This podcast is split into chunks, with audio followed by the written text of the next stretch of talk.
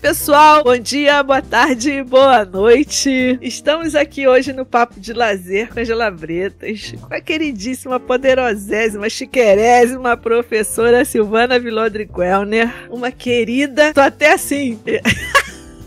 eu não sei nem como é que eu tô. A professora Silvana é licenciada em Educação Física pela Universidade Federal de Santa Maria, mestre em Ciências do Movimento Humano pela Universidade Federal do Rio Grande do Sul, doutora em Educação pela Unicamp e pós-doutora pela Faculdade do Desporto da Universidade do Porto, em Portugal. Professora aposentada da Universidade Federal do Rio Grande do Sul, foi coordenadora do Centro de Memória do Esporte da Escola de Educação Física, Fisioterapia e Dança da Universidade Federal do Rio Grande do Sul de 2000 a 2019, faz 20 anos. Foi editora da Revista Brasileira de Ciências do Esporte, do CBCE, Revista Movimento, também editora, e ex-coordenadora do grupo temático Gênero e Ciências do Esporte do CBCE e do simpósio temático Gênero e Práticas Corporais e Esportivas do Seminário Internacional Fazendo Gênero. A professora integra o coletivo Guerreiras Project, foi curadora das exposições Futebol e Mulheres no País da Copa de 2014 e Paisagens da Memória, Cidade e Corpos em Movimento, realizadas em Porto Alegre. Foi co-curadora das exposições Visibilidade para o Futebol Feminino e Contra-Ataque às Mulheres do Futebol, realizadas no Museu do Futebol, em São Paulo. É vice-coordenadora do Greco, grupo de estudos sobre esporte, cultura e história, e coordenadora, juntamente com David Wood, da Inglaterra, e Verônica Moreira, da Argentina, da rede de pesquisa sobre futebol de mulheres na América Latina. Escreve para a coluna As Mulheres do Futebol, no portal Ludopédio, integra o Comitê Esportes do Grupo de Mulheres do Brasil e o Grupo de Estudos Mulheres do Futebol. Tem experiência na área de educação física, com ênfase em história e gênero, com destaques para temas como história do corpo, da educação física e dos esportes, gênero e sexualidade, mulheres e esporte, documentação, informação e memória. Gente, uma mulher dessa poderosa desse jeito tinha que estar tá aqui conversando com a gente. Silvana, é um super, hiper, enorme, imenso prazer ter você aqui. Uma alegria enorme. Eu te admiro há anos. Você é uma figura central na minha vida acadêmica, na minha vida pessoal. Você é uma pessoa muito, muito importante. E é assim, garota. Maravilhoso ter você aqui. Muito obrigada por você ter aceito o nosso convite. E aí, eu tô muito feliz. Oi, você está feliz, eu estou muitíssimo feliz também. Quando você me acionou para esse convite, fiquei super contente. Na hora disse que estava disponível, só agendar a data, que estava com uma série de atividades. Mas faltou uma coisa nessa apresentação: amiga de Angela Bretas. Isso é fundamental, né? Talvez Muito um delícia. dos títulos mais importantes dessa, dessa apresentação toda que você fez. Ah, então, é, obrigada por me convidar. Também tenho uma admiração, você sabe disso, um carinho muito grande. Acho que desde que a gente se conheceu há muito tempo, é, a gente se acompanha, sabe uma da outra, olha como as coisas vão acontecendo. Nos encontros que a gente teve ao longo dessa vida, é, fundamentalmente proporcionados pelo programa Esporte e Lazer da Cidade, coisas vinculadas, digamos assim, ao lazer, foi sempre muito prazeroso estar contigo. Então, uma alegria imensa estar aqui hoje conversando contigo e com, enfim, as pessoas que estão aí ouvindo e participando dessa atividade. Ai, meu amor, muito obrigada, muito obrigada. A gente aqui quer conversar com todo mundo, né? Que a gente é conversador, a gente gosta de gente. E aí, assim, eu sempre digo isso: cada pessoa é um mundo, e você é um mundo lindo, brilhante, amplo, generoso. Nossa, então engajado. Nossa, tô muito feliz. E aí, minha querida, eu começo perguntando assim: para além de toda essa sua luta, para além de toda essa sua produção, quem é a Silvana? Pergunta difícil que você me faz. Assim de cara, quem é a Silvana? A Silvana é essa pessoa aí que se foi se produzindo, digamos assim, né, ao longo do tempo, pensando em algumas temáticas, eu sempre penso que esse currículo que você leu, né, essas, digamos, áreas com as quais eu fui me deparando, querendo estudar mais, tem a ver com a pessoa que eu sou, ou seja, são temáticas que ao longo do tempo foram me batendo na porta, que eu fui perguntando, que eu fui questionando. Eu acho que a Silvana é essa pessoa curiosa, né, de querer entender algumas coisas com relação à vida, relação às pessoas, né? Uma pessoa que sempre teve um pouco de preocupação com os outros, no sentido de saber é, respeitar as diferenças, entender as diferenças, tentar de alguma maneira ajudar as pessoas que têm condições adversas às minhas. É, e uh, talvez isso tenha mobilizado para que algumas temáticas que eu sei que você vai acabar perguntando por que, que eu fui estudar isso ou aquilo, é, aparecessem. Então, uma pessoa de certa maneira tímida, as pessoas acham que eu não sou, mas eu sou uma pessoa muito tímida, né? Uma pessoa observadora que vai coletando informações, digamos assim, muito pelo afeto, acho que é isso que você fala, né? Acho que a minha vida ela é pautada, os temas pelos quais eu mergulhei foram os temas que diziam respeito aos meus afetos, no sentido né, de, de aprender, de aprender com os outros, é, acho que Silvana é uma pessoa que tem essa curiosidade e também tem um desejo enorme de partilhar aquilo que vai produzindo ao longo da vida. É, então, eu penso também que a minha trajetória ela não é uma trajetória é, individual, ela é uma trajetória coletiva. É, eu me construí com muita gente junto, você faz parte disso. É, o grupo do Rio de Janeiro faz parte disso. Né? Muitas das coisas pelas quais eu me engajei, digamos assim, em termos de pesquisa ou vida acadêmica é porque tem relação com as, as parcerias estabelecidas. E essas parcerias elas sempre aconteceram para mim pelo afeto, pela empatia, pela vontade de estar junto, de aprender junto. É, então é difícil quem é Silvana. Acho que a gente vai, conforme você vai me perguntando, talvez eu vá conseguindo explicitar um pouco mais de quem é essa Silvana. Mas é uma pessoa que gosta de partilhar é, afetos, porque para mim conhecimento é afeto. Não existe conhecer sem paixão.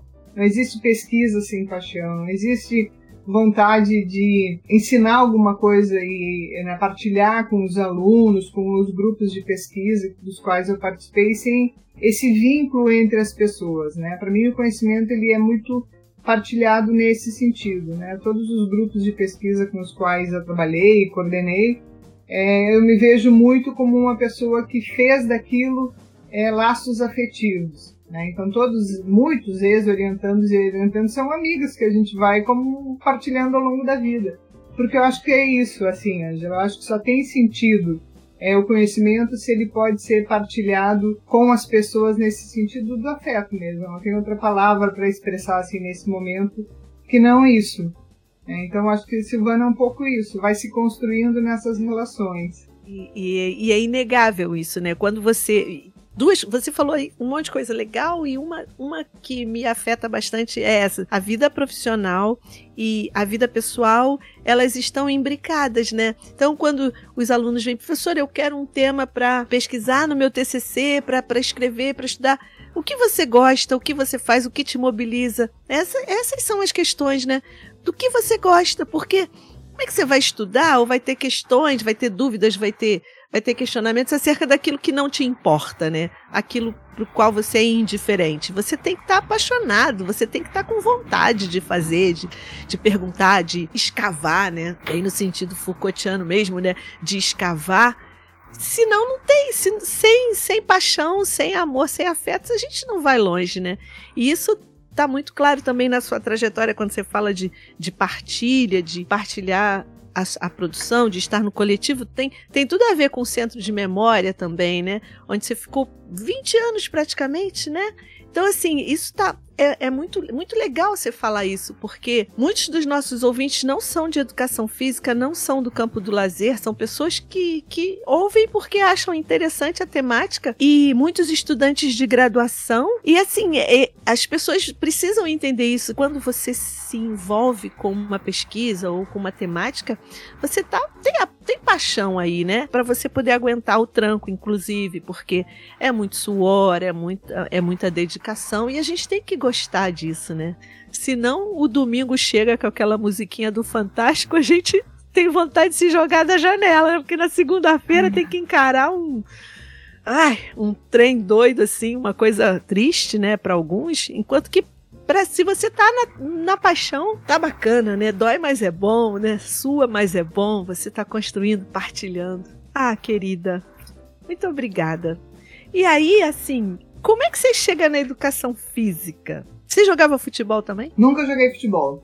todo mundo me pergunta isso por causa do meu envolvimento com futebol, mas vou contar é, depois do meu envolvimento com futebol. Então, eu sempre fui uma criança muito ativa fisicamente, né? Nasci numa cidade pequena chamada Carazinho, aqui no Rio Grande do Sul. As férias todas é, no clube da cidade, então é um clube relativamente grande, com piscina, área verde. Então, as férias praticamente eram todas lá, então sempre fui muito ativa, voleibol, natação, ping-pong, ia de manhã para o clube com meus dois irmãos e voltava à noite. E era muito agradável essa, esse lazer que a gente tinha ali, né? Porque foi me forjando a ser essa mulher que tinha vontade de estar. Eu queria é, muito jogar voleibol, eu queria muito. É, sempre fui muito de viajar, de sair, de conhecer, de andar, então sempre é, eu penso que uh, esse, esse, essa perspectiva das práticas esportivas elas foram importantes para mim nesse sentido. É, também a minha família, meu avô tinha fazenda, então ir para fazenda, brincar, correr, subir em árvore, caçar passarinho, essas coisas todas sempre foram muito da nossa família. Tinha um grupo de amigos que se reunia sempre, essa fazenda tinha um rio, então as famílias iam todas para lá, então era aquela molecada o dia inteiro, da manhã à noite, pescando, brincando, jogando bola, enfim, tudo que se pode pensar nesse sentido. Mas quando eu resolvo fazer a universidade, como eu sempre gostei muito de viajar e sempre quis muito viajar, eu resolvi fazer letras, né, mais especificamente tradutor de intérprete, porque eu queria aprender inglês, eu queria perspectivava, uma época eu queria ser moça, né, essa coisa de viajar. É, então eu pensei que fosse por aí, mas chegou no segundo ano do curso, eu vi que não era aquilo exatamente que eu queria, que letras não era o que eu queria fazer. E decido fazer educação física, exatamente por conta dessa minha experiência corporal, digamos assim. Então eu tranco o curso de letras, faço um novo vestibular é, na cidade de Passo Fundo para educação física e inicio o curso. Depois de um ano nessa cidade, Santa Maria, na década de 80, era o grande centro de referência né, da educação física é, no Brasil. Tinha laboratórios de pesquisa. Eu disse: não, é para lá que eu quero ir. Então eu faço novo vestibular e ingresso em Santa Maria e concluo o curso lá. E foi uma experiência muito interessante, porque eu iniciei para ser uh, treinadora de voleibol. Fui fazer educação física porque eu queria ser treinadora de voleibol, porque eu jogava voleibol ou de natação. E quando eu me deparo com, com um curso de educação física, me encanto com, é, digamos, com a escola, mas eu me encanto com os movimentos sociais. Vamos pensar que eu estou aí na década de 80, de, de, de 80, né? Então, reabertura política, diretório acadêmico, é, manifestações. Foi a época que existia uma, uma disputa, começou a existir uma disputa muito grande entre as ciências sociais e as ciências biológicas, sociais e humanas e as biológicas dentro da educação física. Santa Maria do palco de discussões homéricas, porque tinha uma tradição toda na biologia, no treinamento. Daí, naquele período, vai Walter Bracht fazer mestrado lá, vai a Mauri Bassoli, vai um grupo, Celita Farel, é, Eustáquia. Então, eu convivi na minha graduação com essas pessoas por ali. Então a gente criou um grupo de estudos, eu fui para o diretório acadêmico e vi que não queria que uh, treinar, ser treinadora não tinha nada a ver comigo, né? Então naquele momento eu começo a pensar nas questões da história da educação física. Daí, dentro dessa perspectiva de pensar a história da educação física, eu vou refazendo essa minha passei por aquele é, período que o esporte aliena, que eu não quero saber mais nada de esporte, né? Muito dos anos 80, início dos anos 90. Então eu vou me construindo nesse nesse momento assim, e aí eu começo a perceber duas coisas que para mim são determinantes são é na minha trajetória pessoal e, e, acadêmica, que é a preocupação com a memória e são as questões de gênero. Cadê as mulheres que não estão nesses lugares? Então, a educação física, digamos assim, ela entra, é, para mim, via essa possibilidade de, me pensar como uma pessoa que sempre gostou de praticar algumas uh, não é só esporte, mas essas práticas corporais esportivas, né, de movimentação mesmo, de estar em movimento, e aliado a isso essa perspectiva mais teórica, porque eu sempre gostei muito de ler, desde criança eu leio muito, né? A literatura, digamos assim, é algo que fez parte da minha formação também, né? A arte, de uma forma geral, não só a literatura. Sempre dialoguei muito com, com a arte. Então vou me construindo por aí, Angela, nessas duas perspectivas. E aí você vai fazer é, lá no Rio Grande do Sul, lá na Federal do Rio Grande do Sul, você faz o mestrado, depois você faz o doutorado na Unicamp. Como é que foi esse circuito aí? O texto em que você fala da sanduína é tem a ver com a sua tese, com a sua dissertação? Não, não, vamos lá. Então vamos voltar para trás no vamos, tempo. Isso, volta aí. Lá. Então eu tô lá na, na fazendo educação física, né? E o primeiro artigo que eu escrevi é, foi na graduação ainda, foi quando eu fui fazer o estágio profissional, né? Aquele estágio que a gente tinha na, de fazer na escola para se formar na graduação. E quando eu vou fazer aquele estágio, eu já começo a me preocupar com algumas questões pedagógicas da educação física. Porque eu estava vivendo lá aquela educação física que a gente chamava de tecnicista, né? Eu aprendi isso e não era isso que eu queria trabalhar na escola. Eu queria trabalhar com outros conteúdos que não que eu não tinha tido uma formação muito grande. Então eu começo a questionar que tipo de estágio se fazia. Né? E escrevi, enfim, meu primeiro texto com uma professora, que foi minha orientadora de estágio, é, nessa perspectiva. Quando eu termino o curso de graduação, é, acontece em Santa Maria uma especialização em pedagogia curricular, em currículo, né? E já vou imediatamente fazer essa especialização, tentando pensar aquelas questões do currículo oculto, o que não aparece, né? O que é importante na formação das pessoas para além da grade curricular, que currículo não é uma grade curricular, mas existe todo é, o, o seu entorno, os valores que são passados, as relações, enfim. E quando eu estou fazendo isso, abre aqui em Porto Alegre o primeiro curso de mestrado é, na Universidade Federal do Rio Grande do Sul. Eu não conhecia a URGS, mas eu queria muito seguir carreira acadêmica. Eu tinha muito claro para mim que eu queria ser professora de uma universidade que fazer um mestrado e fazer um doutorado era importante nesse sentido. Então eu venho a Porto Alegre, faço a inscrição é, no mestrado e, enfim, sou aprovada para essa primeira turma concomitante a esse, esse trabalho, eh, quer dizer, esse período, eu já estava trabalhando numa escola é, no Rio Grande do Sul. Porque assim, eu me formei e quando, quando eu terminei o curso, eu e mais duas, duas amigas resolvemos ir para o exterior para ficar de mochila, conhecer o mundo, né? Então a gente saiu literalmente com uma mochila nas costas, sem muito dinheiro, fomos para Londres, fiquei um mês trabalhando em Londres, né, de babysitter, é, carregando coisas em supermercado, juntamos grana, fomos para Israel. Para que que a gente foi para Israel? Na época, para trabalhar nos kibbutz, para juntar mais grana para poder andar o mundo. É delícia. E, e assim foi, a gente ficou praticamente um ano é, trabalhando em alguns lugares e viajando. Viajando em mochila mesmo, pegava o trem de noite para dormir no trem, tomava banho no trem, no outro dia descia na cidade, conhecia a cidade toda andava de noite, foi um, um ano muito, de muitos aprendizados, né? E quando eu volto dessa viagem, eu faço um, uma prova para trabalhar com educação psicomotora numa escola em Santa Maria. E dentro dessa escola tinha um projeto que eles estavam iniciando que chamava-se um projeto de educação popular, que acontecia numa, nas comunidades populares. E ninguém, os professores não queriam trabalhar lá. Eu disse, ah, não, é para lá que eu quero ir, eu quero né? Ir. Exatamente aonde eu quero ir né, fazer educação comunitária. Então, eu vou para essa escola, trabalho nessa escola, que era uma escola de classe média alta, trabalhava com turma do magistério e nos finais de semana eu trabalhava com esse projeto social.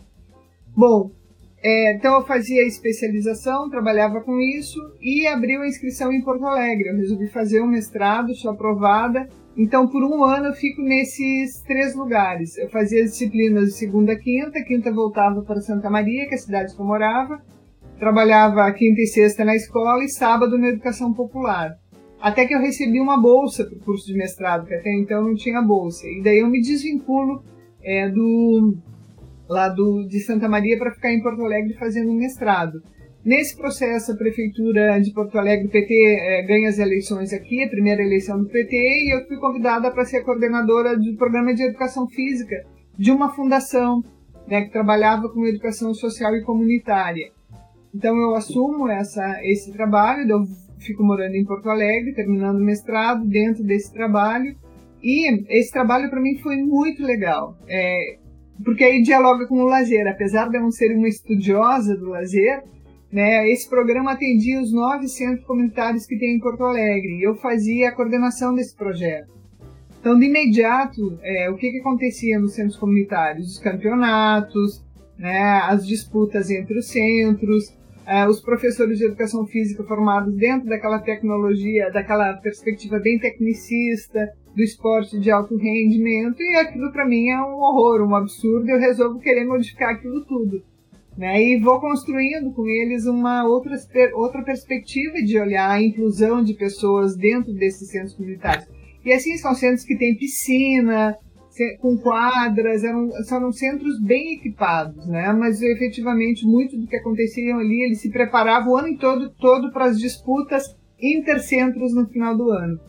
E desde que um grande legado que a gente conseguiu com, com o grupo que trabalhou comigo, a gente fazia dos campeonatos o que a gente chamou por trás das medalhas. Então a medalha não era o mais importante, mas eram outros os critérios pelos quais deveriam ser pensados, né? Bom, então eu estou trabalhando com esse projeto, uh, com essa uh, perspectiva aí na Prefeitura de Porto Alegre e estou fazendo mestrado. O mestrado eu faço sobre o método francês, que é o método de ginástica francesa, né, porque eu começo lá na graduação e estudar educação física, história da educação física, e fiquei muito incomodada com o fato de ter um método de ginástica que foi obrigatório para a vida inteira, para o país inteiro, né? e era uh, um projeto muito pautado pela lógica dos médicos e dos militares, sobretudo dos militares, né, que militarizava a educação física na escola.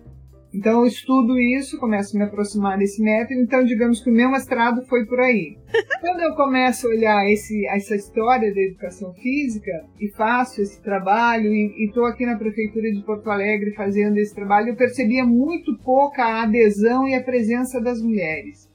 Então, os campeonatos eram os homens que estavam, eram os meninos que estavam, as meninas tinham pouco espaço nas atividades de lazer, eles que ocupavam as quadras, eles que faziam os campeonatos de futebol, as mulheres estavam torcendo no entorno ou fazendo a salada de maionese para o churrasco que depois eles faziam e eles partilhavam. E, por um lado, tinha essa vivência prática da ausência das mulheres em protagonismos, digamos assim, nos espaços de lazer e por outro lado, na história da educação física ela sequer aparecia. Né? E aquilo foi gerando em mim um extremo desconforto. Onde estão as mulheres? Elas sempre estão, mas elas não aparecem. E daí eu acho que eu alio essa perspectiva de estudar memória e história e as questões de gênero. Daí eu vou começar a pensar exatamente isso. Então, quando eu vou fazer o doutorado, eu já passei na universidade, eu estava aqui em Porto Alegre, fazendo mestrado, eu concluo o mestrado em maio. No final do ano interior, eu vi que ia sair um concurso na URBS e meu sonho era trabalhar na universidade, né? E sobretudo porque eu me apaixonei por Porto Alegre. Né? Eu sempre gostei muito daqui, eu sempre vinha muito a Porto Alegre. É uma cidade que culturalmente tinha coisas que eu gostava muito de fazer. E eu disse, eu vou passar nesse concurso. É a área de história, eu, eu vou fazer esse concurso. E eu me dediquei a estudar muito para esse concurso. E concomitante também abri um concurso em Pelotas, que é uma cidade é, próxima daqui, digamos que 250 quilômetros, relativamente próximo, federal também, na área de ginástica. E é, esse concurso sai primeiro. Então eu faço lá em Pelotas, sou aprovado em primeiro lugar, é, e tinha três meses para assumir. Nesses três meses eu estava esperando que saísse o concurso da URGS. E saiu, saiu ali no segundo, nos 45 minutos do segundo tempo.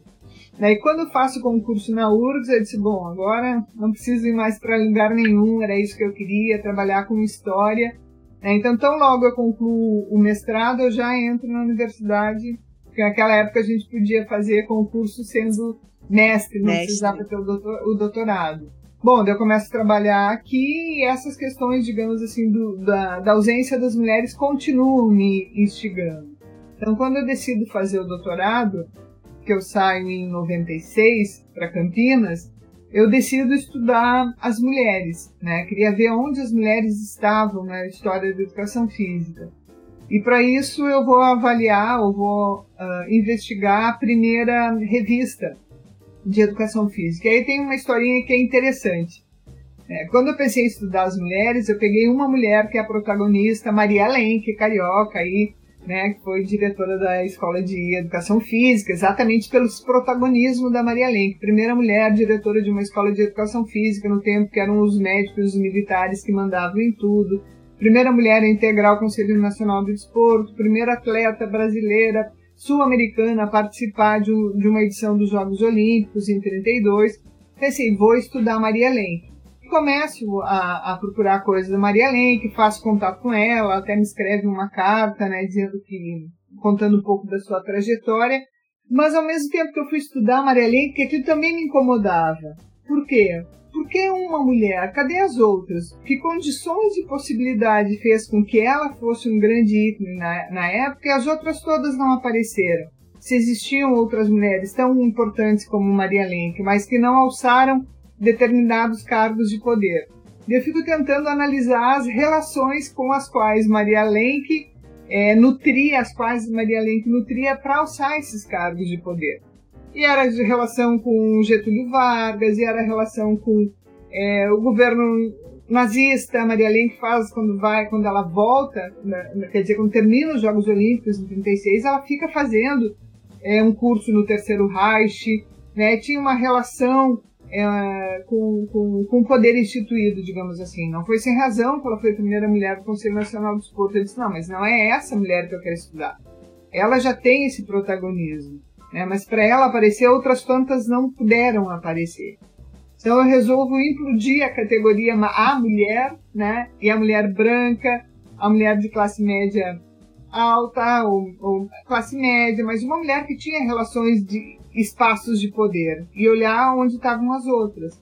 E para isso eu decido estudar a primeira revista de educação física, que foi publicada no Brasil entre 1932 e 45, para tentar ver o que, que essa revista falava sobre as mulheres, onde estavam essas mulheres. Né? E daí, de novo, tentando pensar essa representação, que mulher é essa que aparece? Né? E ao pesquisar sobre as mulheres, vou ver que a mulher que aparece é exatamente a mulher branca, a mulher sorridente, a mulher que é mãe, a mulher que atende aos desígnios da pátria, a mulher que é feminina, que é dócil, é do lar, enfim, é um pouco dela maternal e feminina, que acabou sendo o nome do livro que é, é oriundo dessa tese. E o que me chamou também muito a atenção é como os discursos que os homens tinham sobre essas mulheres, né? Então elas que aparecem ali na revista é um olhar é, de homens sobre essas mulheres, ressaltando esses atributos uma questão que me incomodou muito é a ausência das mulheres negras nessa revista. É, eu até escrevi um texto, a única mulher negra que aparece é uma mulher que não tem rosto, porque ela aparece de costas. Né? Ela não é nomeada, ela não tem nome, ela não tem rosto, e aquela cor, a revista diz que é por causa do sol dos trópicos. Ou seja, nega aquilo tudo, né? Nega a existência é. da, da, da mulher negra. E, enfim, daí essas questões elas vão vão aparecendo na minha trajetória e não descolaram nunca mais, né? São de, de, de diferentes maneiras eu vou revisitando esses mesmos corpos, digamos assim, né? Que são dessas mulheres é, que são uh, talvez as mulheres que a nossa sociedade deixou na sombra. Não que elas não existissem, não tivessem importância, mas as representações culturais que incidem sobre elas as deixam no, na sombra, na invisibilidade, na abjeção, são mulheres que são negadas, que não são aceitas, que não, é, que não se deixa emergir a potência que reside naqueles corpos. E daí a coisa foi indo, foi indo, foi indo. Não, e né? essa questão da, da visibilidade, então, surge aí, né? Porque é uma questão ainda muito importante e muito central é, para você, né? A da visibilidade das mulheres. Você está trabalhando com a visibilidade das mulheres no futebol feminino, né? E isso é. Você, quando você traz lá, eu vejo no Instagram, é, as entrevistas, as conversas que você faz, as, as lives que você faz, as pessoas que você traz, assim, essa foi a primeira mulher a fazer isso, essa foi. Aí fala, fala delas, assim. Isso ainda pauta muito a sua ação, né? A sua atividade, a, a coisa da, da visibilidade do, das mulheres. É, e o que eu acho legal é que você escreve sobre isso, estuda isso e atua, né? Você intervém. Então tem exposição no Museu do Futebol, tem toda uma atividade de intervenção mesmo, né?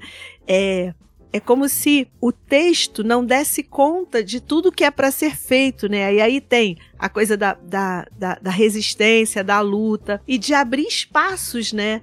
Isso é muito legal na sua trajetória, porque você vai abrindo os espaços para dizer: olha, as mulheres existem, as mulheres estão aí, as mulheres fazem, as mulheres podem fazer, né? A ideia da bela maternal, feminina, ela cai por terra ao longo de toda a sua trajetória, né? Isso é super bonito. Eu acho que você pegou bem, assim, Angela, é, como que foi acontecendo isso, né? Então eu parto, digamos, de uma perspectiva mais acadêmica e vou é, gradativamente fazendo disso uma, uma espécie, uma espécie não, uma militância.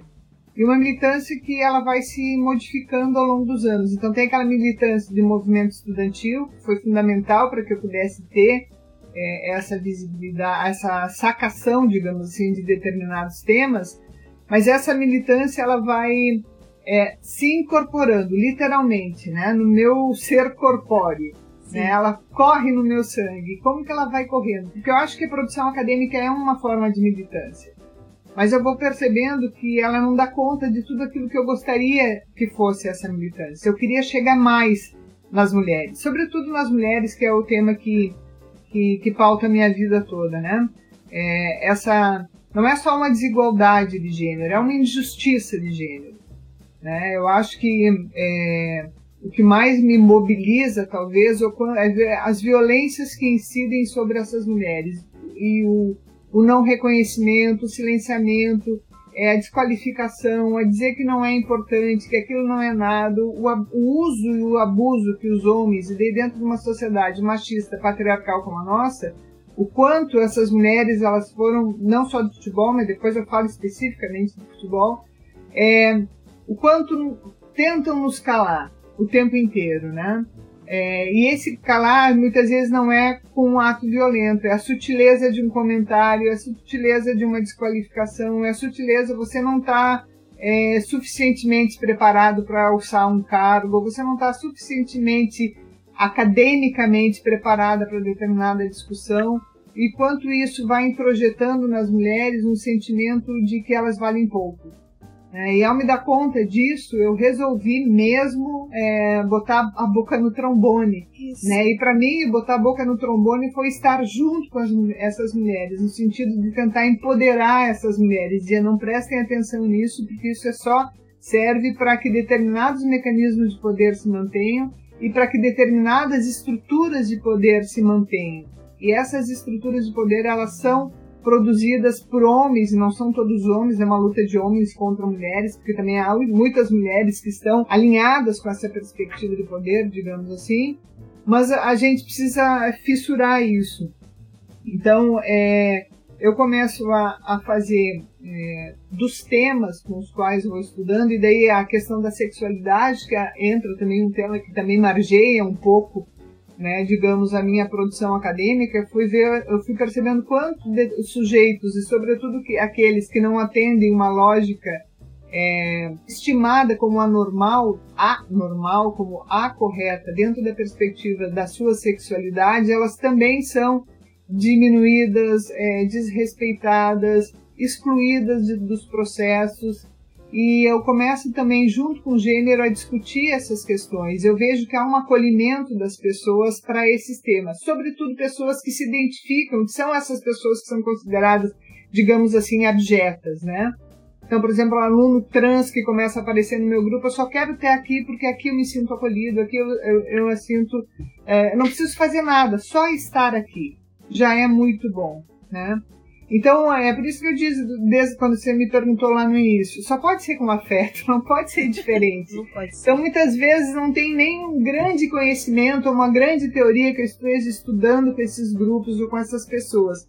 Mas existe é, esse acolhimento dessa diferença, né? Da pessoa se sentir participando em alguma coisa, ou importante, ou valorizado, e, e por aí vai.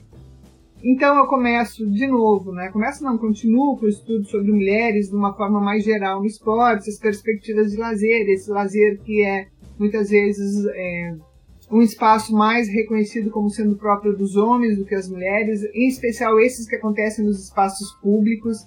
Né? Vou me dando conta nas pesquisas, algumas pesquisas que faço nesses espaços públicos, as mulheres estão lá para levar os seus filhos, para acompanhar os seus filhos, né, e não se dão conta de que elas não têm lazer, que o lazer para elas é em função da família. Uma vez eu, dei um, eu ministrei uma oficina, um curso com empregadas domésticas, né, de empoderamento de mulheres. Eu fiz um trabalho de violência contra a violência numa casa aqui que acolhe mulheres. Fiz um trabalho voluntário com alunas que acolhem mulheres em situação de violência. A gente ia lá para brincar com as crianças, para fazer algumas atividades de lazer com elas e tal. E um dia surgiu a possibilidade de fazer um curso com empregadas domésticas, que não eram nem essas que estavam é, na casa. E teve um depoimento de uma delas que me marcou muito. Ela disse, professor, olha só, para mim o melhor momento do dia é quando eu chego na minha casa, depois de ter trabalhado o dia inteiro na casa de outra pessoa, que eu faço o almoço para minha família para o outro dia, que eu limpo minha cozinha e que eu sento na sala da cozinha, boto meus pés em cima da mesa e fumo meu cigarrinho. Aquilo ali para mim é o melhor momento da minha vida. Primeiro que desconstitui tudo, né? Inclusive essa ideia de que o cigarro é alguma coisa que é só prejudicial, né? Que faz mal para a saúde. Mas aquele cigarrinho que ela fuma no final da noite, antes de tomar seu banho e dormir, para começar às 5 da manhã tudo de novo, era para ela tudo. Né? Então, como é que eu posso dizer que não, não pode fumar porque vai fazer mal para a saúde? Quer dizer, tem que relativizar os usos dos, entre aspas, psicotrópicos, né? Sim. Pensando no filme Bacurau agora, que eu brinco com a ideia dos psicotrópicos, dessas, dessas possibilidades de descolar um pouco da realidade, digamos assim. E isso para mim foi muito importante de perceber essa proximidade que tinha que ter com essas pessoas que não têm voz e nem vez. Não que não tenham, que são silenciadas. Né? E a partir daí eu começo a olhar, digamos assim, para um universo que eu pouco olhava, que era. Eu estudava esportes em geral, que era o futebol. Até porque eu tinha um ranço, eu nunca prestei atenção no futebol. Né? Tenho pertencimento clubístico de internacional porque é família, mas nunca fui uma pessoa que, que assiste futebol, que torce futebol. Em vários momentos fui torci contra a seleção é, de homens do futebol, porque achavam que não mereciam, que, enfim, tinham um uso político disso tudo. Então, é, em 2013 eu fui convidada pelo Ministério do Esporte para participar de um evento no Rio de Janeiro, que reunia meninas da América Latina e dos Estados Unidos para discutir futebol. E como o Ministério não tinha nenhum, ninguém que discutisse gênero naquele momento, eu já fazia algumas assessorias aí com nossos projetos sociais, é, eu fui. E o que foi muito legal é que eu participei de uma roda de conversa é, tinha a presença da Aline Pellegrino, que foi capitã da seleção brasileira por oito anos, e uma americana chamada Caitlin Fisher, que veio para o Brasil para aprender futebol, para jogar futebol. Ela jogava futebol é, em Harvard, estudante universitária, e ela fica sempre pensando: Brasil é o país do futebol, Brasil é o país do futebol. Ela resolve vir para o Brasil para jogar no Santos. E quando ela chega no Santos, mesmo no Santos, ela se depara com a realidade é, completamente diferente do futebol de homens e mulheres. Ela joga com a Aline naquele momento e elas reúnem, se reúnem e criam o coletivo Guerreiras Project, que tinha ativistas, jogadoras e jogadores. Bom, nessa roda de conversa no Rio de Janeiro, a gente ficou na mesma atividade e elas começaram a falar e quando elas estavam falando eu disse, meu Deus, a gente está falando exatamente as mesmas coisas. A gente pensa as mesmas coisas. E eu falei, e quando terminou, imagina a Aline, super conhecida, oito anos capitã, um monte de gente queria tirar foto e falar com a Aline, eu sou uma pessoa tímida. Né, assim, a capitã da seleção brasileira, né, a gente tem aquele, tinha até então aquela imagem é, do, dos homens que são absolutamente inacessíveis. É, fiquei esperando quando terminou todo mundo conversar, falar, ah, eu sou professora, não sei o que, conversei e a gente grudou ali, não desgrudou mais, né? No outro dia eu já estava com elas é, conversando sobre o Guerreiras, é, a gente já, já comecei a participar do Guerreiras, enfim, já comecei a, a me inteirar mais do universo do futebol e a falar mais sobre o futebol. Cheguei é, dessa reunião em Porto Alegre com minhas alunas no grupo de pesquisa, ó, a gente precisa estudar futebol. É, Pamela, tem um tema para ti estudar, Aline Peregrino, a história de vida da Aline. Para outra, acho que a gente pode fazer isso. Eram meninas que tinham uma relação com o futebol. E eu começo a olhar o futebol, escrever algumas coisas sobre futebol. E daí eu me dei conta é, do tamanho que o futebol, o espaço, digamos assim, que o futebol tem é, na nossa cultura. É porque se até então as minhas pesquisas elas tinham uma determinada visibilidade, quando eu começo a trabalhar com futebol, é, é incrível, Ângela. Aquilo foi se ampliando de uma maneira tão grande que de repente eu estava numa reunião da CBF, coisa que nunca na minha vida eu imaginei que eu poderia incidir em alguma determinação da CBF. Então, o que que acontece?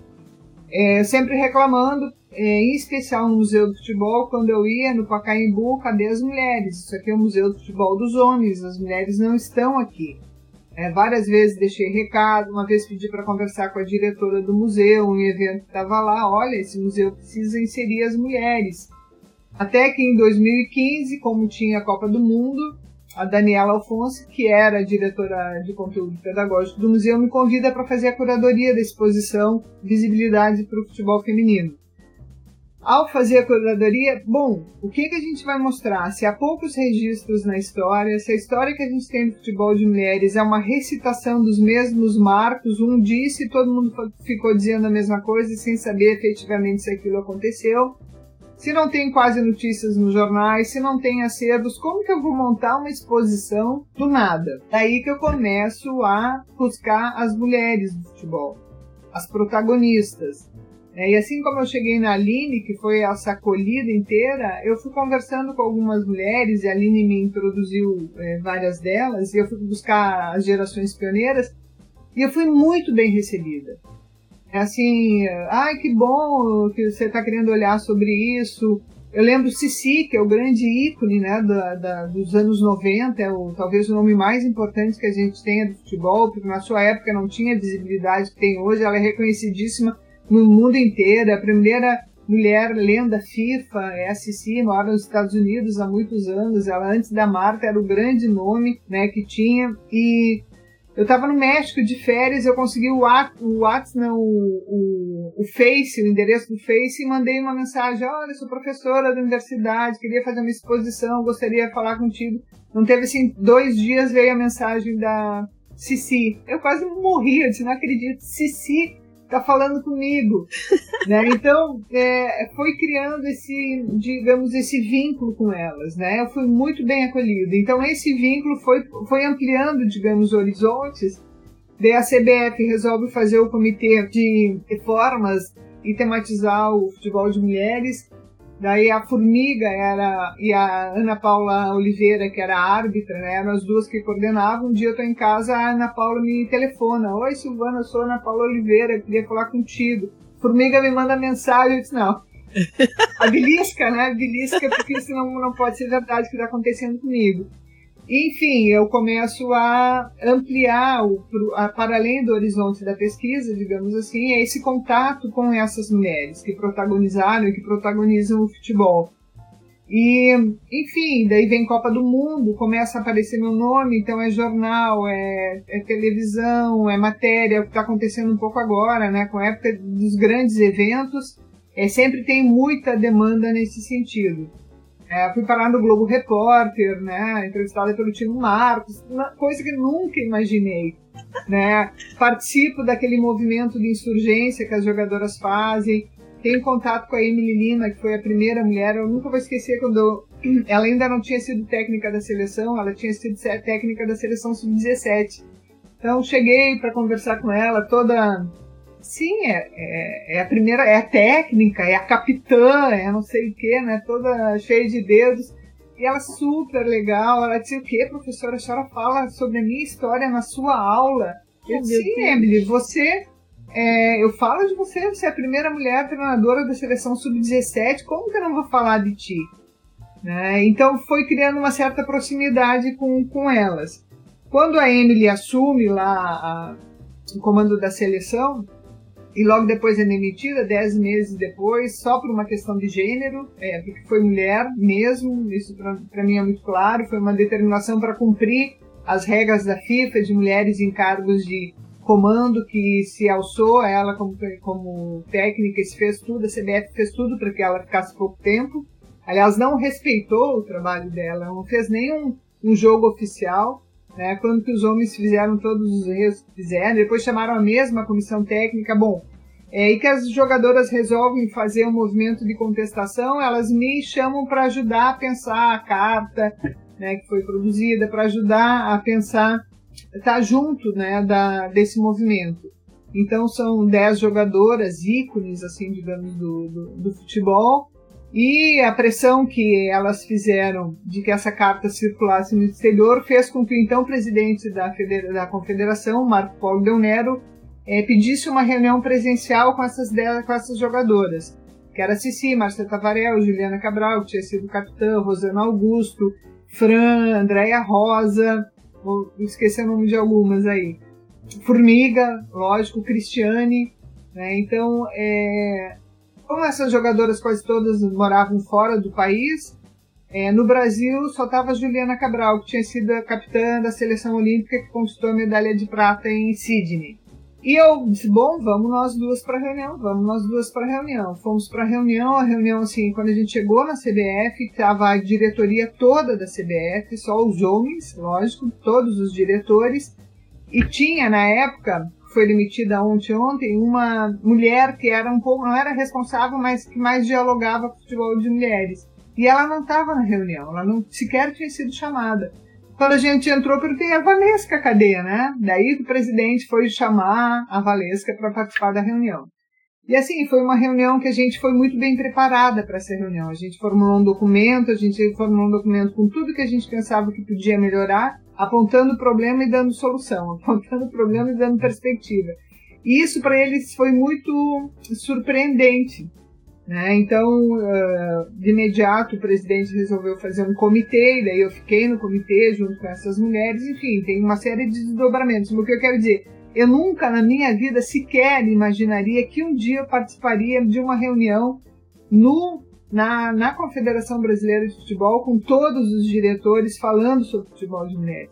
Eu nunca imaginei que um dia eu estaria no Globo Repórter falando sobre é, futebol de mulheres, sobre a história do futebol de mulheres, ou fazendo a curadoria de uma exposição, ou tendo contato com essa, né, quer dizer, é, eu fiquei na concentração quando eu, eu, eu, fui passar três meses nos Estados Unidos em 2016, eu acho, e o Brasil foi jogar é, nos Estados Unidos. Eu estava em São Francisco, eles foram jogar em Seattle. Eu disse, eu vou assistir.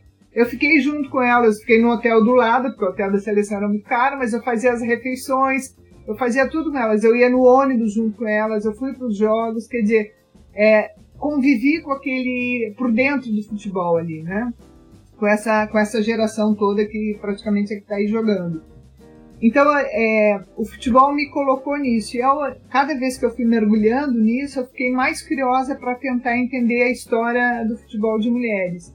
E daí os vínculos afetivos começaram a se consolidar. Com a Aline tem uma relação muito grande, com a Duda, que hoje está na CBF, junto com a Aline, as duas primeiras mulheres, foram as duas que eu produzi teses de mestrado e de doutorado falando sobre elas. Né? Então tem a biografia da Duda e a biografia da, da Aline. Essa proximidade também, é, e eu, digamos não só a proximidade, mas eu, eu percebi uma confiança dessas mulheres é, comigo, né? Então, de contar as histórias, de doar os acervos, de eu tenho coisas que eu ganhei de presente delas na minha casa. A Emily me deu o agasalho dela da seleção, é autografado. Ele disse: não é para o museu, professora, esse é para ti. Eu quero que fique contigo e que tu use. Né? Então, e assim, a Cici da camiseta, não, Silvana, essa é para ti, não é para ah. mais ninguém, não é para ir para museu. Ah. Então, uma série de coisas que foi acontecendo. Bom, nesse universo todo, o Ludopédio, que é o portal maravilhoso para quem estuda futebol, me convidou para coordenar uma sessão lá de futebol de mulheres, escrever uh, sobre futebol de mulheres. E criar um programa, eles têm um programa que chama Por Outro Futebol, que é exatamente pensar outras possibilidades do futebol. É, então, se eu não queria coordenar e fazer esse programa, que é outra coisa que eu nunca imaginei na vida, que eu ia fazer um programa sobre futebol uma vez por mês, escrever colunas sobre futebol uma vez por mês. Bom, começamos a Lu Castro e eu. Lu Castro, jornalista com história dentro do futebol de mulheres, ficou logo uma parceira, uma amiga, uma mana, assim. E a gente começa a fazer esse programa. Lá pelas tantas, a Lu Castro disse: Olha, mano, eu não aguento mais, tem muita coisa para fazer, aqui eu preciso ganhar vida, né? É, vamos pensar na outra pessoa para trabalhar contigo no programa, para a gente ficar em três Daí a gente chama a Juliana Cabral, que foi a capitã da seleção brasileira, que era comentarista. Enfim, a Ju vem pro programa. também e a gente começa a estabelecer essa parceria com elas. Aonde eu quero chegar, né? Que eu acho que talvez é o meu novo desafio, o que eu acho é muito bom porque a vida é, é cheia de desafios. Então, se eu vou escrevendo durante muito tempo sobre as mulheres, tem essa militância do futebol de mulheres, isso me faz é, inaugurar, eu inaugurei é, faz 10 dias, uma nova escrita. Que não é mais escrever sobre elas, mas é escrever com elas. O que é muito diferente, É completamente diferente do que eu fiz a minha vida inteira. Que não é nem melhor nem pior, mas é diferente. É, e que tá assim, é o gás. Hoje eu passo o dia trabalhando com a Juliana Cabral. A gente se reúne todos os dias. Escreve, discute, faz entrevista, analisa, vai e volta. Porque a Ju é uma pessoa muito curiosa, é uma pessoa que quer estudar, uma pessoa que, é, que me desafia muito de querer saber mais e quer estudar gênero, sexualidade e quer uh, se posicionar politicamente, com, com, não que ela não se posicione, mas que tenha é, argumentos e densidade teórica, e daí ajude sim, vamos fazer um grupo de estudos? Bora, eu topo qualquer coisa, vamos fazer. Tem algumas uh, jogadoras que querem estudar, quem sabe a gente pensa. Gente, que... Penso, vamos lá, ver o que aconteceu. A Ju, então vamos fazer esse grupo. Então a gente chamou algumas jogadoras próximas da gente que tinham vontade de estudar. Então, Márcia Tafarel, Dilma Mendes, que é uma baiana retada da primeira geração. É isso que é legal, são mulheres que jogaram na proibição, né, na, na transição da proibição para quando o futebol ele começa a ser regulamentado nos anos 90, 80. E a gente cria esse grupo com um objetivo inicial de estudar feminismos e questões de gênero. Elas queriam estudar isso. Começa a fazer orientação, estudo, leitura, texto, não sei o quê e começa a pensar na possibilidade, então, vamos conversar com as pioneiras, né, nessa transição. E daí é esse movimento que você está vendo, a gente está conversando com as pioneiras. E o que tem sido muito diferente, porque eu trabalhei com história oral e trabalho com história oral há mais de 20 anos. Uma coisa é eu, Silvana pesquisadora, entrevistar uma pioneira e outra coisa é eu, Silvana pesquisadora, junto com Juliana Cabral, jogadora, Márcia Tafarel, pioneira, conversar com essa mesma pessoa. É, porque tem toda ali uma, já uma, uma relação, né? Porque já se conhecem, porque, enfim, tem é, proximidades diferentes da gente da academia que olha de fora. Então tem sido assim um grande desafio, uma coisa que me alegra muito. E com a Juliana foi assim uma, eu diria que é uma relação muito desafiadora e foi assim um encontro, não tem nem palavras para definir, porque juntou uma afinidade muito grande de pensamento, de vontade, de desejos de saber. A Juliana tem uma curiosidade muito grande, ela quer conhecer as histórias das pioneiras e tem umas sacações maravilhosas, ela me dá 10 a 0, assim, eu digo, não acredito que isso é possível acontecer. Então, a gente está nesse movimento e tem sido muito legal porque está envolvendo outras mulheres. E o que, que tem sido mais legal? Essa geração esquecida, essas mulheres, que a gente resolveu começar pela seleção de 88, foi a primeira seleção convocada é, no Brasil, e vindo para tentar entender as diferenças ao longo das gerações. A gente ainda está lá em 88. Então são mulheres que foram esquecidas, que ninguém nem sabe quem são, são mulheres que vivem muitas vezes em situações de precariedade econômica, é, são mulheres que não se sentem valorizadas, não se sentem parte da história, que, que assim que sofreram muito para jogar futebol. É, isso tem me mobilizado muito, assim, as histórias que a gente ouve é, são histórias muito cruéis, de mulheres que foram amarradas porque queriam jogar futebol, que jogavam à luz da lua à noite para que ninguém pudesse ver, é, que os pais batiam, escondiam, amarravam as roupas, grande parte delas fugiu de casa só porque queria jogar futebol. É, então essas questões é, têm sido muito, muito, muito legais. Então essas entrevistas que a gente faz, elas não são abertas, né? Elas são mais para a gente conhecer. Claro que a gente vai escrever sobre isso com autorização delas. E o que que é, eu, eu tenho pensado muito, assim, né? Que é o escrever com, e é escrever com mesmo. Não só ouvir e traduzir, mas, por exemplo, com a Juliana eu estou escrevendo com. A gente fez um texto em parceria, juntas, e outro jeito de escrever que eu nunca tinha feito na vida é escrever a quatro mãos. Ela está aqui do meu lado hoje, ela está aqui e a gente está escrevendo o texto junto. Que é muito diferente do que a gente faz com os orientandos e orientantes que trazem o texto, a gente se reescreve, discute, analisa. Não. É parágrafo por parágrafo, é, escrevendo junto. E é muito legal, porque são linguagens diferentes, são jeitos diferentes, são. É, enfim, é um desafio muito legal. E o que, que a gente está fazendo com essas mulheres que a gente está conversando? A gente, algumas está voltando para falar de novo, porque a ideia é essa, é escrever também com elas. Né? Então, a partir, talvez não tão como essa proximidade, como ajuda a escrever assim, mas tudo que a gente vai escrever vai passar para elas, sentar com elas, conversar com elas. E daí essa possibilidade hoje das reuniões via Zoom, via celular, via qualquer uh, aparato tecnológico aí tem possibilitado que isso aconteça. É, então eu diria que hoje eu inauguro um outro modo de militar acadêmica e politicamente que é estar com e produzir com e não mais produzir sobre. É, e que, enfim, acho que ainda vem muita coisa pela frente. A gente tem mil planos. E daí você tem visto aí, a gente criou o grupo, daí tá fazendo os efemérides, daí fizemos os clássicos da virada e busca depoimento, e entrevista, em conversa. A gente todas as terças-feiras entrevista uma jogadora, a gente já tem 18 entrevistas, não falhamos nenhuma terça-feira desde que a gente iniciou. E enfim, eu acho que é isso. É, o que, que eu penso, né, eh, sobre essas mulheres? elas são fodásticas, assim, não tenho outra expressão a não ser dizer que a gente não tem a mínima noção do lugar de privilégio que a gente ocupa quando ouve essas histórias, sabe? E eu aprendo muito e quero cada vez mais trabalhar com elas, fazer com elas e possibilitar que elas é, tenham um reconhecimento é, que vai desde chegar na CBF e dizer: olha, eu acho que a CBF deveria olhar para essa geração de 88 e fornecer não uma camiseta, mas um dinheiro. O, o, a Dilma aposentou os jogadores da, da seleção campeã lá de 58. Por que, que a gente não pode fazer isso para as mulheres? Elas estão em situação muito mais difíceis, muitas delas, né? E, e daí é tentar mexer com os mecanismos de poder é, para que eles olhem retroativamente vejam que se hoje é possível alguma coisa é porque alguém é, batalhou muito para que isso acontecesse. Né? E com a geração nova das jogadoras que a gente tem feito isso. Se hoje eu acordo às quatro e meia da manhã para assistir um jogo na televisão e ver vocês ganharem de 5 a 0 da China, é porque essas mulheres lá é, sofreram muito, foram muito abusadas é, para que pudessem que vocês hoje estivessem aqui.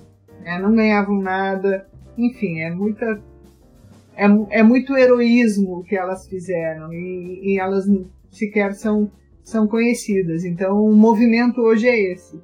Né? É, a, a, memória dessas mulheres, as histórias dessas mulheres, elas precisam é, ser visíveis, porque elas estão apagadas, né, Angela? E esse apagamento se dá porque daí elas estão apagadas, mas os dirigentes esportivos não. Né? Eles se projetaram muito em cima do que elas fizeram. Então vamos dar é, crédito a quem é, fez isso tudo acontecer. Então a ideia um pouco é essa. É com elas, por elas e para elas. Eu tô, eu tô, muito emocionada, assim, imaginando uma mulher saindo de casa, uma moça, uma jovem saindo de casa para poder jogar futebol, para poder fazer aquilo que ela quer e, e, ter as suas roupas presas e ser amarrada e ser abusada. Eu estou muito emocionada com, com isso que você está falando, porque essas mulheres são fundamentais para tudo isso, como você falou, né? Para o que está acontecendo agora, né? Elas precisam ser muito valorizadas, reconhecidas, porque aí a gente volta ao início da nossa conversa, né? Onde estão as mulheres? A gente já sabe onde elas estavam, né? Onde estavam essas mulheres? A gente já sabe. Agora vamos vamos mostrar para o mundo o que elas passaram, o que aconteceu com elas para que a gente possa entender até hoje, né? E para também dar condições, a, a, importância desse grupo que você formou com elas, né? De escrever com elas, dar condições de criação de pensa, pensamentos autônomos, né? da autonomia, né? A, a condição da pessoa construir alguma coisa. Claro que com, as, com seu apoio, com apoio, uma dando apoio à outra, mas é uma construção que vai fazer diferença daqui a pouco, né? Você ir para uma reunião com esses cartolas todos, com esses diretores todos e derrubar argumento por argumento, né?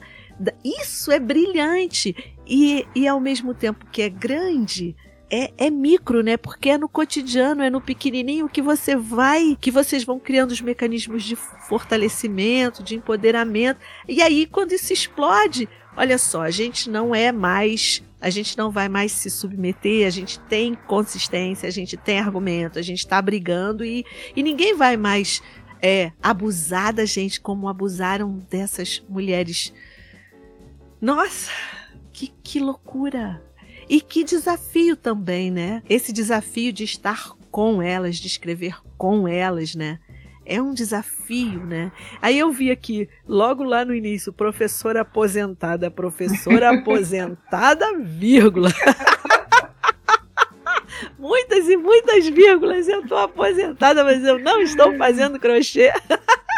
Não que não se possa fazer crochê, obviamente. Inclusive, eu faço crochê à noite, vendo televisão, porque eu não deixei a minha vida de cultura. Sempre fui muito ligada com as coisas culturais. Eu faço isso. tudo isso e mais e isso. E mais. Isso é mais muito legal. É, né? Porque assim, uma coisa que me assusta, essa história de aposentadoria sempre me assustou muito, uhum. né? E aí eu via aqui a minha rua é pequenininha sem saída, então de manhã você vê as pessoas passeando com cachorro, né? Então, assim, esse passeio com o cachorro me dava uma agonia, sabe? Meu Deus do céu, eu vou me aposentar para passear com o cachorro? Não, de jeito nenhum. e aí, assim, eu não tenho nenhuma condição de fazer. A minha avó fazia crochê, eu não tenho nenhuma condição, assim. É, a bainha que eu faço em calça, uma fica maior que a outra, nunca fica, nada fica igual, um horror. Mas a, a, a possibilidade de passear com o cachorro na aposentadoria, menina, me aterrorizava, né? Aí, aí essa história de podcast, aí vem tudo daí, né? De, de, de se movimentar e de re, é, é, reafirmar, fortalecer os laços com as pessoas que a gente ama, né? E aí é isso, né? Tá aposentada, mas espera lá, eu, eu não estou, eu, eu, eu continuo super ativa, super militante, engajada, né? Porque tem uma uma, um compromisso aí que é fantástico, né? Porque aí os muros se rompem, né? Os muros da universidade se rompem, tudo cai por terra, porque não é a questão não é só acadêmica, né? A questão é, é de vida mesmo, né? É de, é de, é de pô, minha vida cara, minha vida tá no coletivo, tá na memória e tudo se junta, no final das contas tudo se junta, né? E esse material você vai levar para o centro de memória? Como é que vai ser essa relação? Porque isso tem que estar. Tá, essas entrevistas, isso tudo tem que estar tá muito bem guardado, resguardado, né? Como é que vai ser esse processo a partir de todas essas entrevistas que você já fez? Então, tem, tem várias possibilidades aí que a gente está pensando. Bom, uma delas, é, antes ainda de falar sobre isso, é a questão. Eu sempre digo que gênero não é categoria analítica. É, gênero diz respeito a nós mesmos, né? A nossa identidade. Então, não, nunca foi para mim só um tema de pesquisa analítica, uma categoria para olhar o mundo, olhar o esporte. Ele é isso, mas também é, é, é, é do que nós somos feitos, né? Então, a, as questões de gênero elas são fundamentais nesse sentido. Outra palavra que você falou que eu queria mencionar é a questão da autonomia. Né? Então, o que eu vejo para essa geração, é, muito do que elas fizeram, que foi feito com elas, foi para não lhe dar autonomia. É, então, tem os protetores, o que tu joga em troca de um salário, de um teto da tua casa que está caindo, mas não as colocaram para o mundo. Vai estudar, vai pensar, vão pensar num pós-carreira, vão pensar o que pode acontecer depois de você parar de jogar de futebol então aí eu vejo que tem uma violência muito grande com essas mulheres, que foi não colocá-las para andar, para voar. É, isso talvez seja uma das coisas que muito me mobiliza nesse momento. Eu não vou conseguir colocá-las para voar, mas eu vou simplesmente dizer o quanto a trajetória delas foi importante para que outras alçassem voo. E aquelas que conseguirem voar minimamente, dar, bater umas asinhas, e esse processo é interessante, Ângela como elas guardaram tantas histórias que elas não, não. Quando a gente conversa, elas acessam memórias e elas nunca mais quiseram acessar. Então, as entrevistas são muitas vezes muito doloridas, porque elas fecharam, elas, uma delas usou esse, é um baú de memórias que eu acionei que eu não queria saber se eu poderia ter, se eu tenho condições hoje de acionar. Então, quando uma pessoa se diz isso, você não pode fazer uma entrevista aqui e encerrou. E continua no WhatsApp no outro dia, e bom dia, boa tarde, boa noite. Então eu passo o dia, o dia assim, é 500 mil pessoas ao mesmo tempo. Hoje de manhã, por exemplo, o jogo do futebol, né, tava todas nós do grupo, uma nos Estados Unidos, duas em São Paulo, uma do Rio de Janeiro, uma na Bahia, todo mundo vendo o jogo, tomando café, uma com frio, outra com calor, e daí vem a outra que a gente entrevistou que tá na Itália, estão entrando para ver o jogo, não sei. Então foi uma é um estar junto né? E um estar junto que para algumas delas que não queriam mais saber do futebol, começam gradativamente a olhar para essa prática que tão que foi o sonho, mas ao mesmo tempo também é, foi um sonho que não foi adiante, a não ser aquele momento que elas estiveram ali entre as quatro, as quatro linhas do campo. É, isso é muito desafiador, isso é muito envolvente, e isso para mim é, é, muito, muito importante, é muito caro para mim, né? Então, aposentadoria hoje, eu diria que aposentadoria para mim é a liberdade de fazer aquilo que se quer fazer. Né? Na hora que quer, no momento que quer, com quem quiser e do modo que quiser. Não preciso mais seguir nenhum cânone, ter que produzir no artigo A, não sei o que, não sei o que, porque aquele que é o importante. Não preciso mais disso, ainda que o faça. Mas também posso fazer outras coisas. Bom, o que, que a gente vai fazer disso tudo? É, o centro de memória, quando eu me aposentei, que uma nova direção assume, eu tive um pouco cerceada a minha possibilidade de atuação no centro de memória. É, inclusive a página do centro de memória ela foi apagada, a página na internet. Ela não existe mais. É, é um assunto que me chateia muito, eu não quero falar muito sobre isso, porque ainda não elaborei muito bem na minha cabeça. Então vamos para o conteúdo falar. alegre da vida. Vamos para coisa alegre que me mudar. leva a ser feliz. Isso. Eu não quero chorar aqui. E, enfim, o Ludopédio assume esse lugar, né, esse portal, que é o Ludopédio, que é uma parceria, é um site, é um portal. Então, essas entrevistas todas vão para o Ludopédio. Aquilo que a gente. Porque, assim, as entrevistas, algumas elas são publicáveis, outras é, elas pedem para não publicar, porque é isso que eu estou te falando, são acessar memórias que são muito tristes, mas a gente tem autorização para escrever sobre, com elas. Então, claro que escrita demora um pouco mais de tempo, mas Juliana e eu estamos trabalhando muito nisso, a gente já está começando a produzir histórias, a gente vai fazer um livro para o Ludopédio para ser lançado no final do ano que vem, com essas histórias, com elas, com aquilo que elas querem que contem, porque assim, é um processo de elaborar, por isso que eu digo que é escrever com, não é só uma entrevista. A gente volta para as temáticas, essas que são mais sensíveis para ela. Pensa uma mulher que foi amarrada em praça pública, né? Só porque jogava futebol, a outra que só joga futebol no dia de lua clara, à noite na cidade, que não tinha luz, porque ali ela e as, e as colegas poderiam fazer uma prática que não era identificada como sendo delas. É, porque junto com a prática do futebol vem toda uma outra é, conotação de que se é jogadora de futebol necessariamente é lésbica, necessariamente quer é, romper com determinadas representações. Então tem muita coisa envolvida. É, eu acho que o grupo tem feito um pouco isso. Ele tem é, acolhido essas temáticas, a gente discute, conversa, empodera. Várias delas começam a voltar a olhar para o futebol, coisas que não queriam ver. É, porque essa geração ela foi muito maltratada, não só é, porque elas tiveram que romper com toda uma lógica é, na sociedade, como as instituições responsáveis pelo futebol não deu o acolhimento, a estrutura necessária. Né? Então elas jogaram futebol, mas elas não, muitas delas não têm vida pós-futebol. Né? A projeção no sentido de uma profissão, algumas tiveram que tiveram saíram do futebol largaram o futebol porque viam que ali não tinha possibilidade. Então tem muita coisa misturada aí. Mas isso tudo é, a gente está garantindo que o Ludoped vai assumir. Tanto é que o Ludoped agora criou um novo site, tem lá por outro futebol mulheres. Então os objetos, os acervos, a gente vai inserir lá. Uh, uma das coisas que a gente sempre pergunta no Pro Outro Futebol, que eu sempre pergunto no final, um objeto que seja significativo da sua carreira. E assim, são coisas que tu não imagina, né? Uma delas, a última, é a bicicleta que hoje eu ainda hoje uso para dar o treino, porque eu não tenho dinheiro para ter um carro, então ela vai na sua bicicleta com todos os equipamentos esportivos para dar o treino. Essa é o objeto que eu gostaria que fosse representativo. Então nós vamos colocar é a foto da bicicleta, a descrição. A gente está pensando em fazer um tipo de um pequeno almanaque é a fotografia, duas ou três fotografias dessas mulheres. Isso que a gente está publicando no Insta. Uma história um pouco mais. É, uma ficha técnica ampliada, digamos assim, porque as pessoas olhem, bom, Ângela Bretas jogou futebol no time Realengo Futebol Clube em 1988 e foi para a seleção, entendeu? É, então isso a gente está investindo, é, infelizmente fora da, da universidade que eu fiz toda a minha vida, mas em outro espaço que é possível de acolher essas histórias todas. Então uhum. continua, a gente vai é, buscando a gente não desiste, a gente só é tipo G, é, GPS, né? Vamos mudar a rota.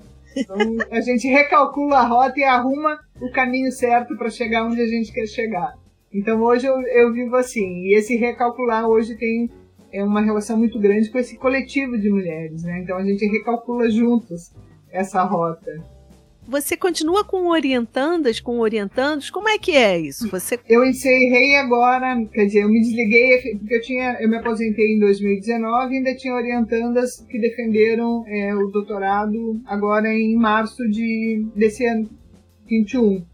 Então meu vínculo com a pós-graduação se encerrou, não quis continuar. Já tinha decidido que quando aposentasse não ia continuar mais porque é, mudou é, essa perspectiva, entendeu? De estar com essas mulheres, para mim, é, hoje, eu acho que eu cumpri um papel importante como orientadora da universidade, mas o meu papel hoje é orientar, digamos, essas mulheres que nunca tiveram chance de chegar na universidade, que querem estudar, que querem entender, que querem escrever, que querem registrar suas histórias. Então, dessas, tem duas ou três que querem escrever as suas biografias ou um texto sobre a vida dela. Eu não sei escrever, professor, me ajuda? Lógico que nós Lógico. vamos escrever. Lógico que nós vamos escrever. Então, assim, tem muita escrita pela frente, né? Agora, o Internacional quer que escreva um livro sobre o Internacional, a Rosana Augusto quer que escreva um livro, a Tafarel quer que escreva um livro junto, a Emily Lima quer que eu faça a biografia. Tipo, eu passo a vida escrevendo, mas adoro, adoro, adoro. É muito legal isso. Muito legal. Aqui no Rio, o professor Felipe está falando que no, em Bangu, com a abertura e com o Castor de Andrade à frente, tinha as feras de Bangu. Você chegou a ouvir falar sobre isso? Com certeza, as feras de Bangu, já conversei com umas duas, três delas. Tem futebol de praia no Rio de Janeiro, que é Sim. maravilhoso, que eu quero investigar muito.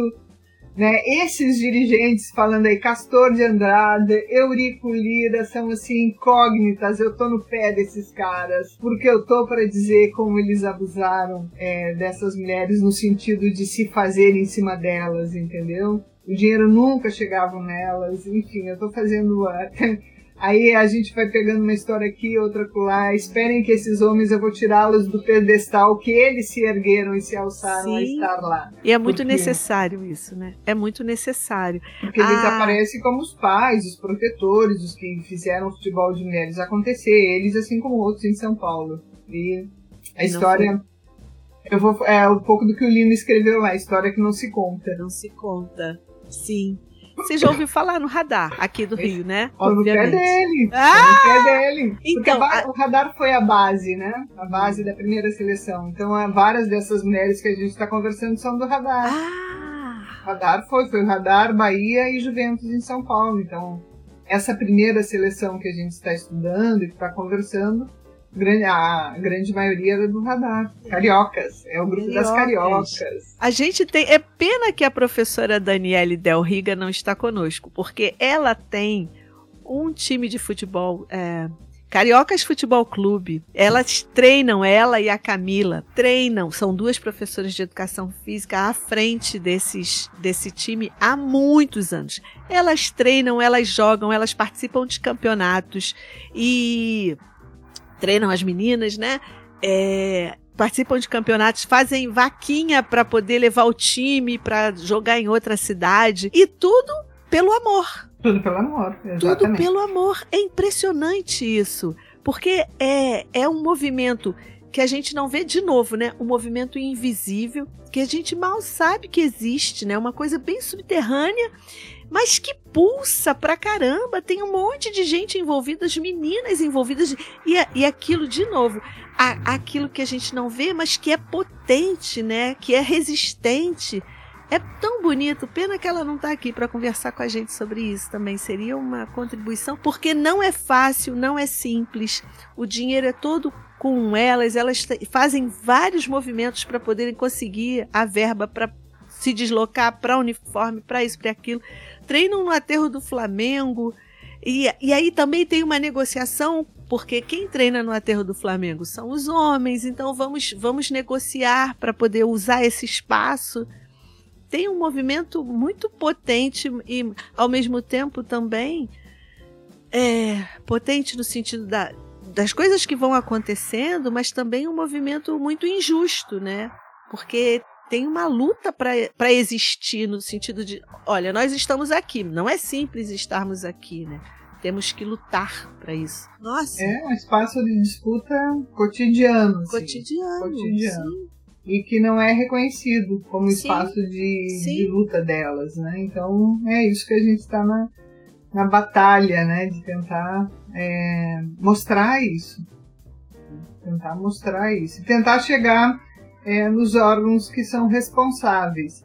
Por exemplo, eu vejo que a, acho que vem novidades por aí, mas chegou na CBF esse movimento, a gente já foi acionado. Eu, eu sempre vou lá na CBF, já fui duas vezes Aquele museu não tem nada de mulher.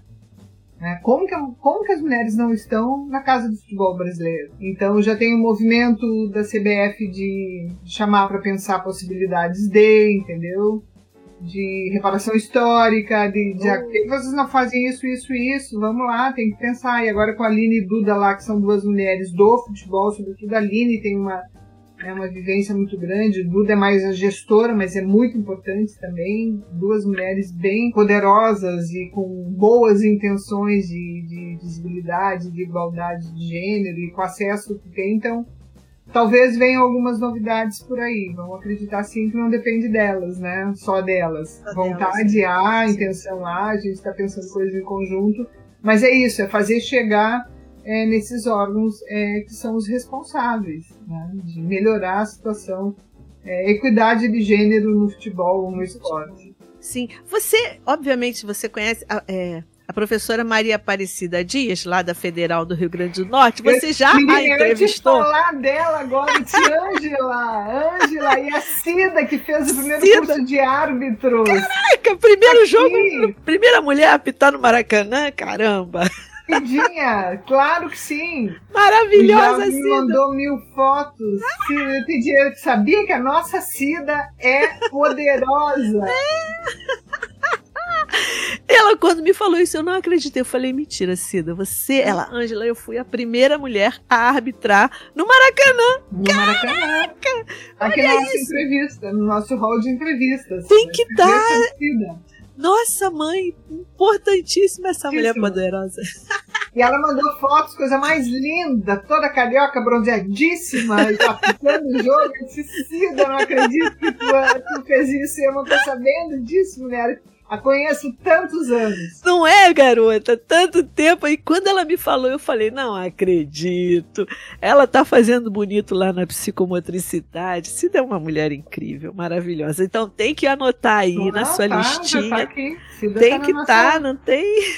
Temos planos já para Cida. Cida, é. Falar para ela. Meu amor, agora você já falou que faz crochê, né? é. eu tenho um monte de coisas de crochê que a minha avó deixou. É, e eu, eu, eu guardo tudo, tá tudo aqui guardadinho. É, você sempre fez. Como é que era essa história, assim? Porque essa sua produção, esse seu envolvimento, tudo isso que você faz de maneira tão competente e comprometida, é. Onde é que fica o seu lazer? Antes, onde é que ficava? Agora, onde é que fica? Já sei que acordar às quatro e meia da manhã para ver jogo é parte de porque tem o um encontro, tem a coisa da torcida. Mas e aí? Como é que era? Como é que ficou? O meu lazer ele sempre foi muito direcionado para as questões culturais. É, então eu sempre assisto muito show. Porto Alegre é uma cidade. Agora tô morrendo na pandemia, faz desde 2020, 2000, 18 de fevereiro de 2000 e 20 foi o último dia que eu fui ao teatro. Desde oh. então estou aqui na sofrência, porque eu vou muito ao teatro. Teatro, cinema, show, é, sempre muito. Qualquer viagem que eu vou, a primeira coisa que eu faço, a trabalho. O que está acontecendo em Brasília? O que está acontecendo em São Paulo? Então sempre foi isso. Literatura é uma coisa que sempre fez parte da minha vida, então eu sempre li muito, para além de todas as questões acadêmicas, leitura de aeroporto, como eu digo, então eu sempre viajei muito. Também agora estou sofrendo quase de crise de abstinência, né? Porque praticamente é, não viajei nesse período todo. Então sempre acompanhada com um livro, literatura. É outra questão. É, adoro ver séries televisão, assisto canal aberto há muito tempo, não assisto jornal há muito tempo, não tenho vontade, assisto série, filme na televisão e sempre fazendo crochê ou tricô. Aprendi com a minha avó e com a minha mãe na infância. Por um tempo, quando eu estudava na graduação, eu fazia blusão de lã e sapatinho de bebê para ajudar a viajar e fazer as coisas. Então sempre, sempre fiz muito. Né? Eu faço umas colchinhas coloridas que eu dou para as pessoas, as amigas, vou fazer uma para você. Ainda que no Rio de Janeiro não seja frio, mas no friozinho e, dá mas aqui embrulhar. E aqui tá 20 graus, tá, garota? 20 graus para carioca é glacial. Então é glacial, como diz Adriana Calcanhoto, minha conterrânea. E então gosto muito de fazer disso. Gosto de cozinhar, gosto de ter amigos em casa, é, uh, gosto de beber vinho, não bebo cerveja, mas gosto de um bom vinhozinho, aprecio muito. Então, o meu lazer é um, é um, pouco assim, eu gosto de estar com os amigos. Eu tenho muitos conhecidos e tenho poucos amigos, amigos, como todo mundo. E essas amizades eu preservo muito. Então, tem sempre essa possibilidade de estar com. É uma coisa que me agrada muito. É, tem uma boa relação com os familiares, então tem, tem sítio, vai pro sítio, fica final de semana, volta. É, mas é, acho que os meus espaços de lazer eles são faltados pelas questões culturais. Adoro, adoro. Sinto a maior falta, assim. Aquele final de domingo, cineminha, cafezinho, é? teatro de noite. Ah, Porto Alegre olha. é uma cidade que oferece muitas coisas legais que eu gosto. Então sempre estava na vida. Mas tudo bem, não deu lá é, foram se criando outros espaços de lazer, o encontro com as pessoas é, mediados por essa tela, né? O, a televisão acaba sendo é, uma possibilidade de, né? E li muito nesse período. Então, eu diria que o ano passado eu não estava tão envolvida quanto eu estou agora com, com o grupo, com as atividades. É, deu uma certa enlouquecida, assim, né? É, com essa, essa vontade de fazer tudo de uma vez só. Eu, eu, sou composta, eu posso parecer calma, mas eu sou uma mulher composta por urgências, como diria é, Clarice Lispector, né? Então, eu, eu sou relativamente, tenho uma, uma aparência de ser uma pessoa muito calma, mas não sou, porque eu sou filhadona, assim, e, e tem sido muito bom fazer essas. Por isso que eu digo, ainda que eu fizesse tudo isso que eu já fiz, eu sempre preservei os espaços de lazer. Eu nunca abri mão disso por conta de ter que fazer 500 mil coisas. Eu sempre soube, acho que, dosar essas 500 mil coisas que fiz e faço com os espaços de fruição, que para mim são. Porque senão não consegue nem fazer tudo aquilo que tem que fazer. É né? fundamental, né? Uma necessidade mesmo. Eu Exato. sinto falta. O que eu sinto falta é do cinema. Eu sinto uma falta do cinema. E, mas uma falta absurda. Eu tenho, eu já tomei as vacinas e tal. E eu fico, vou ao cinema. Depois eu falo, não, não vou não, vou ficar mais um pouquinho. Mas eu sinto falta, eu fazia maratona cinematográfica, entrava no cinema, primeira sessão uma hora, saía na última sessão, saía 11 horas da noite, passava a tarde no cinema. E, e, assim, a alegria de verificar assim quais são os filmes que eu vou ver, em que salas, uhum. porque tem um circuitinho aqui, circuito estação, e Sim. um cinema unibanco, aí eu via sala 1, sala 2, sala para que lado que eu vou, aí junto. Ai, meu Deus, saía tão cafezinho. Feliz. Não, que maravilha, né? E aí, Muito cinema. Bom. E outra coisa que eu sinto falta, o samba. Eu sinto uma saudade, sabe, do samba. samba. De ir pra roda de samba, cantar, sambar. Ah, eu não, também não sou de bebê, não. Uhum. Mas encontrar as pessoas, esbarrar, pedir licença, dar um sorriso, conversar, eu sinto uma falta disso. E teatro a gente às vezes assiste online, né? É, a última exato. peça que eu assisti foi sobre o Paulo Freire, O Andarilho da Esperança, eu acho o nome lindo demais, muito emocionante, muito linda. E a gente tem tem assim, quando rola, eu assisto online. Lives, assim. é, tem muita coisa tem, acontecendo, é, né? É. é porque... E leio também, tenho lido muito, é bom, estou em, em, um grupo de leitura, sabe? Também é uma coisa legal você estar tá lendo o mesmo livro conversando com as pessoas. Exato. Porque, pô, essa pandemia. E o podcast, o podcast que é a melhor coisa que surgiu, assim, para mim nesse momento, eu faladora. Pessoa também, como você, assim, fervilhante tem que sair, esse negócio tem que sair para algum lugar. Algum lugar, exatamente. E saiu no podcast. Ah, querida. Assim, para encerrar a nossa conversa, porque aí tem que encerrar, é né? uma pena danada, mas tem que encerrar. É, o que você diria para quem está chegando no campo, para um estudante de graduação, para quem quer conhecer um pouco mais sobre esse universo do futebol, porque tá tanta coisa acontecendo, tanta coisa né, mudando. O que, que você diria para uma pessoa que, que, que pensa, é, como você pensa nessa invisibilidade e quer trabalhar para que para transformar isso em, em alguma outra coisa, para o lugar das mulheres, um lugar mais respeitado, mais fortalecido das mulheres no, no futebol? Eu acho que nem é para as mulheres só no futebol. Eu diria que a gente tem que ter sempre uma pergunta: por que, que é assim e não de outro jeito qualquer? Qualquer situação. Tá? Por que, que é assim?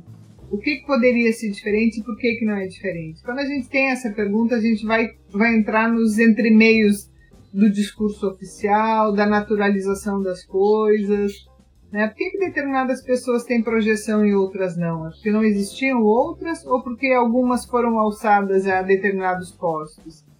É, por que, que o futebol de mulheres é tão invisível? O que, que faz com o que, que fez, que ameaça essas mulheres é, fazem ao estar num, num território que é permeado de uma dada masculinidade?